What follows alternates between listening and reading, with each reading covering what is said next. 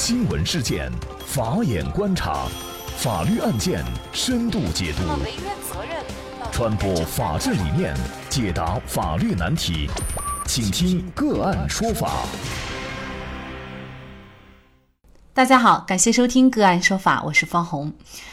据《解放日报》报道，不久前啊，有一批中国女孩在海外排队等待死刑的新闻呢，登上了微博热搜榜。这条新闻引起了来自全球的热议。那么，这群姑娘是什么原因被判处了死刑？为什么不是一个两个，而是一批呢？我们先来了解一下这个群体。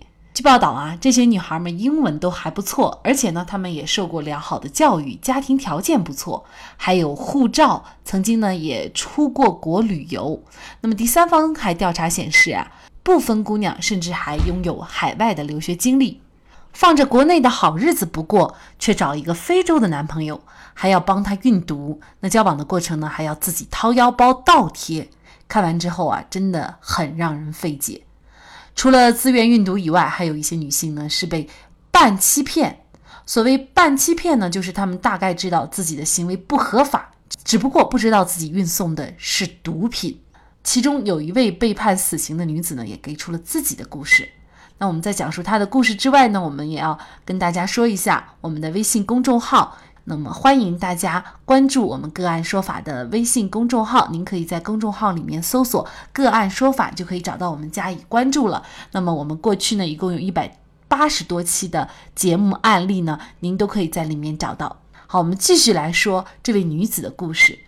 家住昆明的曹女士呢，因为和丈夫发生了争执，一气之下呀，就带着儿子来到广州投奔自己的姐姐。机缘巧合之下，认识了一个普通话流利的黑人，他自称是麦克，在广州经营服装进出口生意。这一来二去呢，两人就确认了男女朋友关系。就在春节前夕，麦克给曹女士发了一个邀请，因为工作需求，急需从马来西亚带一批服装样品回到广州，邀请曹女士和他一同前往，并且承诺这只是一个简单的公款旅游，出国的一切费用都由他来承担。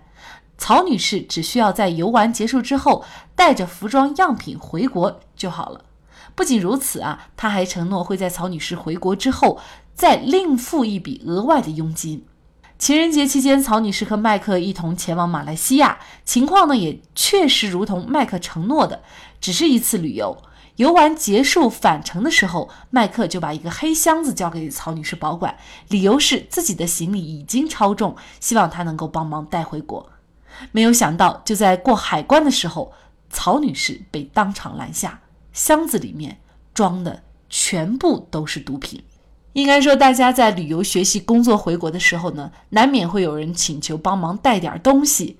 那么很多人呢，遇到这样的请求的时候呢，尽管可能心里有一万个不愿意，但最终啊，也还是会因为不好意思等各种其他的人情啊，不好拒绝。那么帮人带东西的风险有多大？如果不知道自己带的是毒品，也会获刑吗？一旦带上毒品，是否真的就死罪难逃了？那么就这相关的法律问题呢，今天我们就邀请云南省律师协会刑事辩护委员会副主任、云南大韬律师事务所主任王绍涛律师和我们一起来聊一下。那么同时呢，王律师还著有《毒品犯罪理论与实践》一书，那么在毒品犯罪方面呢，很有造诣。王律师你好，主持人好，听众朋友大家好，啊，非常感谢王律师哈。刚看到这个标题哈，很多人都会觉得挺惊讶的。排队什么都有，排队买东西的，排队看病的，但是还真是没见过排队等死的啊！这该是有多少人进行着毒品犯罪啊？而且这个群体呢，又都是一些年轻的姑娘们。请王律师给我们讲一讲这个罪吧。首先呢，我们可以看得出来。这个所谓的一批中国女孩海外排队等待死刑，是这段时间一个非常热门的一个话题。但是我们也可以看得出来，这显然它不是一个专业的毒品方面的专业律师的文章或者一个分析。是否我们已经在现实当中真正存在着一批一批的所谓？排队等待死刑已经到了这样的程度，我觉得这个是否有夸大的嫌疑。但是这种现象是不是存在呢？其实无论在所谓的海外，还是在我们的国内，包括本人我自己，也有每年都有大量的这些毒品案件，也包括在这个机场帮人带东西发生的这些刑涉嫌刑事犯罪的毒品案件，确实都有。所以我们觉得这个现象肯定是有的，这种案件是不在少数的。那么在这里面就有一个问题，像这种帮人带东西，然后里面查出毒品来，你在什么情况下可以构成犯罪？因为这种犯罪一般都是，比如说海洛因五十克以上就是十五年以上有期徒刑、无期徒刑到死刑，你，都也就是说都是一些刑期非常高的极大的案件。那么我们的法律规定是在什么情况下构成犯罪呢？因为所有这些毒品案子，它都是以明知作为前提，也就是说，呃，就像本案当中谈到的这些案子，它是明知是毒品而予以走私、贩卖、运输，那么它就构成可能是走私。如果是国外进来或者带出国国境，那它可能就是走私毒品罪。哎，也有可能，如果是在国内的话，它可能是运输毒品罪；如果参与贩卖，它就是贩卖毒品罪。但是在本案当中，重点谈到的就是在这种机场查获的任何一个人，他可能被抓获、被查获以后，他都会说他是不明知的，他不清楚。如果我们简单的就以他口供、他的供述，哎啊，他不知道，他说他不知道，我们就不认为是犯罪了，那就会。放纵大量的这种犯罪，所以就会造成毒品大量的泛滥。但是另外一个方面，我们是不是因为从他的行李当中、从他的包里面查出毒品来，就一律的认为他就构成了犯罪，就一定要处以重刑甚至于死刑呢？恐怕也不尽然。嗯，其实呢，媒体报道出来的大量的这个案例呢，很多都是当事人的这种自述。那么当事人的自述呢，基本上都是他们并不清楚哈。那么，呃，如果是说我真的是确实不知道我带的是毒品，怎么能够来证明呢？或者是说，如果是检方来提起了一个起诉，就说我确实是知道的，那么又从哪些方面能够判断出我确实是知道的呢？所以，这个作为一个刑事犯罪，首先他的主观动机是否他有犯罪的故意。那么，怎么来反映这种犯罪故意？我们一直在节目当中谈到，就是用客观事实来反映他的主观的心态。怎么反映呢？其实，在我们的毒品犯罪这里面是有非常明确的一些界限的。在最高人民法院专门对审理毒品案件有一个叫大年会议的纪要，在这个纪要当中啊，基本上就有一些明确的界定。就说在毒品犯罪当中，判断被告人对涉案的毒品是否明知，不能仅凭被告人的供述，而应当依据被告人实施毒品犯罪的过程、方式、毒品被查获时的情形等证据，然后还要集合被告人的年龄、余力、智力等情况，综合分析。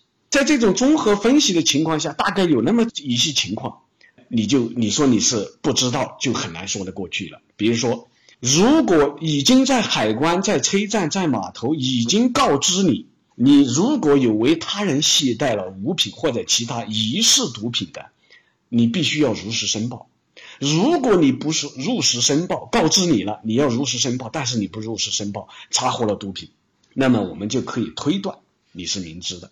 你是否采取了这种蒙蔽的手段，然后逃避海关边防的检查？看着那个公安人员在那里，你就绕道走，然后不按照正常的这途径走，这是第二种情况。第三种情况，比如说看见这个检查人员上来以后，你还抗拒检查，甚至于逃跑，或者说把自己携带的物品丢弃，这种行为看出什么来？说明你心里面是有鬼的，你是知道有东西的。第四一种情况，比如说你体内或者提升的隐秘的地方你携带毒品。我们经常有吞噬毒品的这种。你说你有有什么东西你是要通过吞噬到胃里面去来携带的？那从这个都就可以判断你是应该知道或者明知的。或者第五一种情况，比如说你是为了获取一种高额的，然后不等值的报酬为他人携带的。比如说我随便带一个东西从甲地到乙地，本来这个帮忙都可以的，但是给你的可能是几千甚至上万的这种报酬，你觉得正常吗？另外一个，比如说第六种情况，你是用非常高度隐秘的方式携带毒品，比如说你把这个这些东西，比如说你放在头发里面，或者是鞋底里面，你觉得这是正常的吗？还有的，比如说绕开这个检查站呀，或者用虚假的身份呀，或者其他这些情况，我们判断一个人是否明知，他并不是一个仅仅是靠被告人你自己怎么说。而是基本上有一些线索的。最高法院的这个大连会议纪要在审理类似案件的时候，它是有一定的规律可循的。所以，就像本案当中的这些事件，其实我们都可以这个这个去进行判断，哪一些可以判断出，哎，他是明知的；哪一些他确确实实可能就是被蒙骗的，应该就是从这些这个客观事实来进行判断。嗯，那么其实呢，相关的媒体报道当中啊，也提到，就是有一些女性呢，她也存在一些被半欺骗的情况，就是她大概知道自己行为不合法，只是呢，有的时候可能不知道自己运送的是毒品。像这种情况，可能也是要根据刚才王律师所说的几种具体的情形来判断，那么她到底是存不存在故意的。但是无论怎么说，只要是五十克以上的海洛因，他就有可能判处死刑。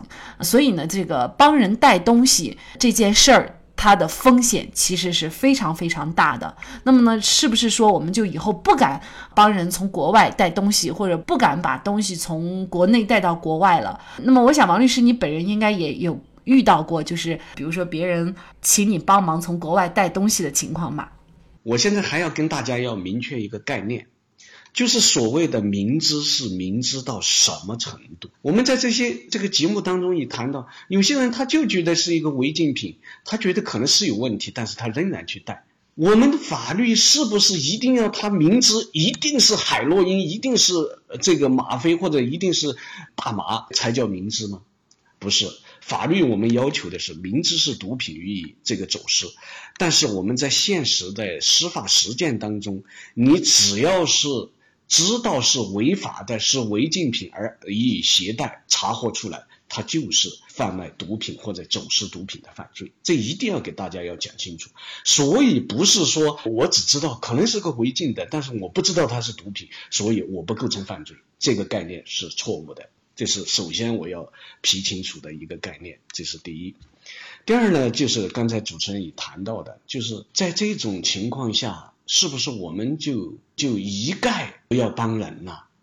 有些时候你会请别人带东西，有些时候是别人会请你带东西，这是非常难以避免的。但是我也要同时也要强调的是什么呢？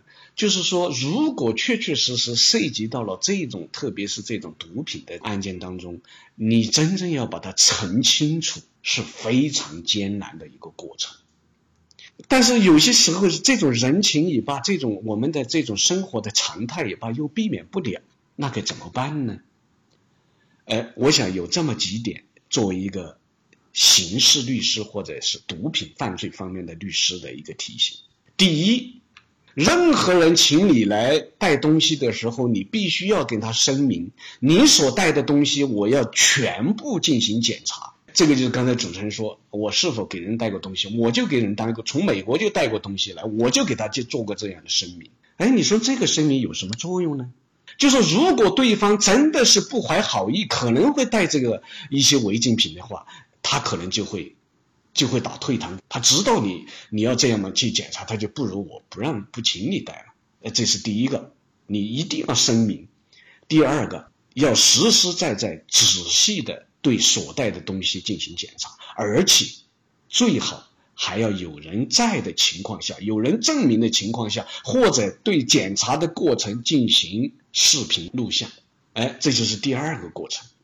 那么你要问呢，你为什么要去做这个事情呢？其实做这个第二个事情进行检查，而且在有证人检这个证明的情况下，或者有视频的情况下进行检查的目的，就是为了第三个，就是为我如果一旦涉嫌真正涉嫌了这个走私或者查出了这种违禁品或者毒品的时候，我要找我的抗辩理由。那么什么抗辩理由呢？因为在这种当人携带东西的时候，你要说你知道还是不知道，是明知还是不明知，实际上是很难去证明的。但是，如果有人能够证明说你确确实实对他进行了检查，或者我有视频资料能够证明我是进行了检查的，那为什么没检查出来呢？是因为他的隐藏的那种。非常隐秘，比如说在我们的那个包的夹层里面去藏毒品，这就是一般的常人你没法去检查的出来的。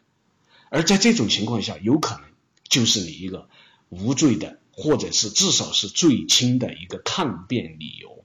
这就是如果在迫不得已必须要把人携带东西的时候，那么作为一个刑辩律师对听众朋友的一个提醒。嗯，那我觉得王律师的这些提醒呢，都特别特别的重要。因为呢，现在中外交流非常的频繁，出国、回国、旅游啊、探亲啊等等这样的情况。那么很多人呢，可能就是因为欠缺这方面的一些知识，就有可能，呃，我确实不知道，但是呢，你没有办法澄清，就可能坐牢。刚才王律师的提醒，大家一定要牢记。那么有了这样的一些提醒，最后呢，其实也要提醒大家，很多人呢可能是盲目的去崇拜外国人，或者是盲目的去崇外。我觉得在这方面呢，可能只能通过一些长时间的频繁的交流，才能消除这种盲目的崇拜啊，才能消除一些中国女孩儿一定要去找外国男朋友。当然，这个是一件好事情，但是呢，你找男朋友，大家。那是以这个感情来说事儿的，而贪婪和欲望呢，就有可能造成你一失足成千古恨。好，在这里呢，也再一次感谢王绍涛主任律师。那么，大家如果想获得我们本期节目的全部图文推送，大家可以关注我们“个案说法”的微信公众号，公众号里面搜索“个案说法”就可以找到我们加以关注了。您输入“运读”。阅读就可以获得今天节目的全部推送。另外呢，我们的公众号里面也有对过去一百八十多期的节目进行了分类，我们把它们分为了民事、刑事、婚姻家庭、行政类案件，大家可以根据自己的需要啊进行查看。另外呢，里面也有我们嘉宾的详细介绍。如果您在生活、工作、生意当中遇到一些法律问题，寻求解决。也欢迎大家向我们进行咨询，您可以直接添加幺五九七四八二七四六七的微信号进行咨询，也可以直接电话咨询。为大家提供法律服务的都是我们个案说法邀请的节目嘉宾，他们都非常的专业、资深和负责任。感谢您的收听，我们下期节目再见。